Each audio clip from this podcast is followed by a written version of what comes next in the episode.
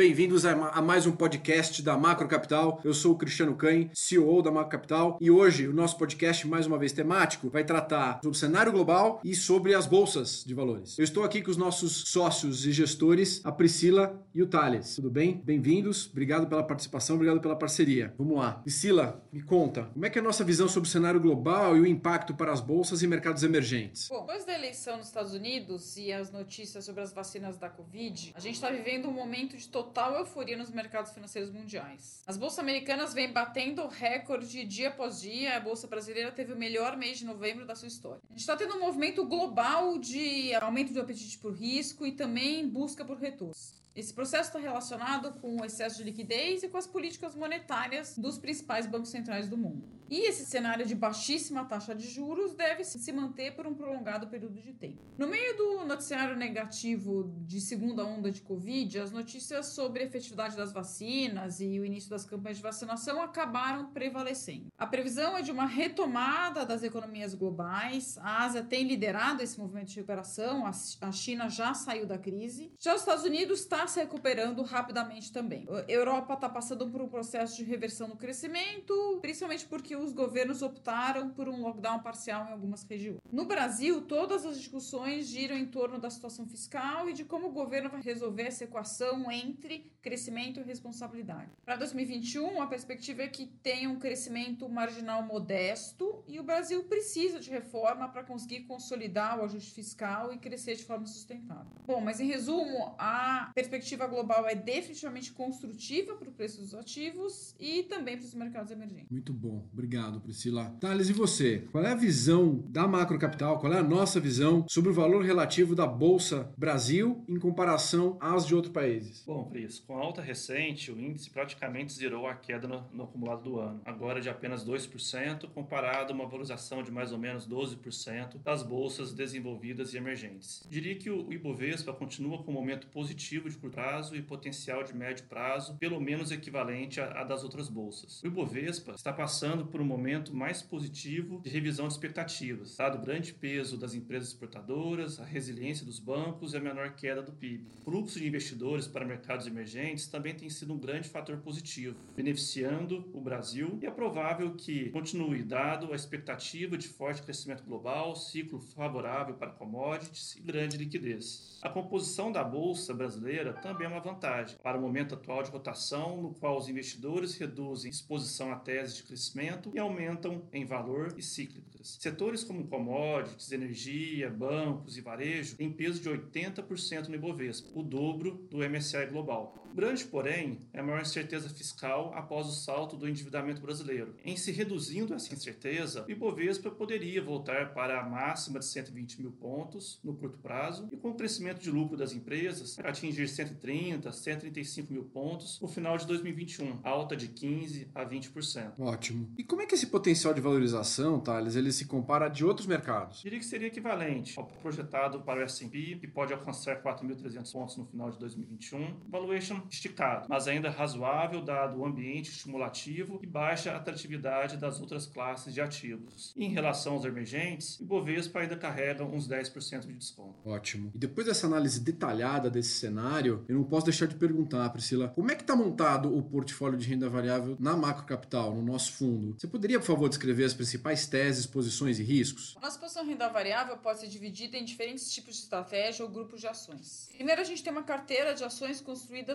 sob fundamentalista bottom-up. E aí, os principais temas que compõem essa carteira hoje são: primeiro, commodities, dado que a gente tem perspectivas super positivas para o setor de commodities em 2021. Segundo, cíclicos domésticos, papéis que se beneficiam de um cenário de normalização das atividades e retomada econômica. Um outro tema é defensivos bond-likes. São papéis menos expostos ao ciclo econômico e que oferecem uma taxa interna de retorno atrativa para a carteira. Setor financeiro. Aí são posições que é, são do tão falado financial deepening ou ações de valor que ficaram muito descontadas nesses últimos meses. O segundo grupo de ações são ações de América Latina. Hoje a gente tem em torno de 5% das ações, de ações de América Latina que trazem um componente de diversificação e acesso a temas que são pouco representados na Bolsa Brasileira hoje, como o setor de tecnologia. O terceiro grupo são apostas de valor relativo. Com elas, a gente tenta capturar distorções de preço, de valuation, diferenças de perspectivas de companhias dentro do mesmo setor. E aí, nesse book, hoje a gente tem apostas de valor relativo nos setores de bens de capital, educação e financeiro.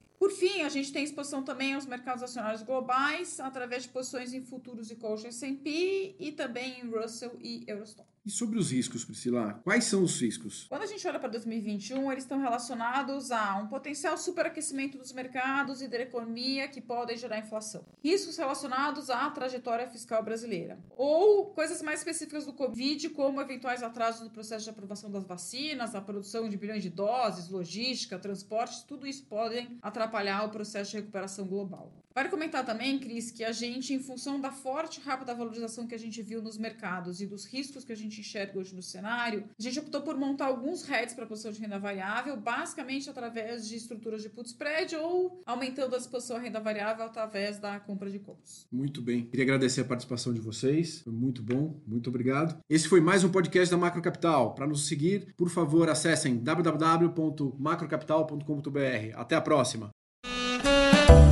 oh.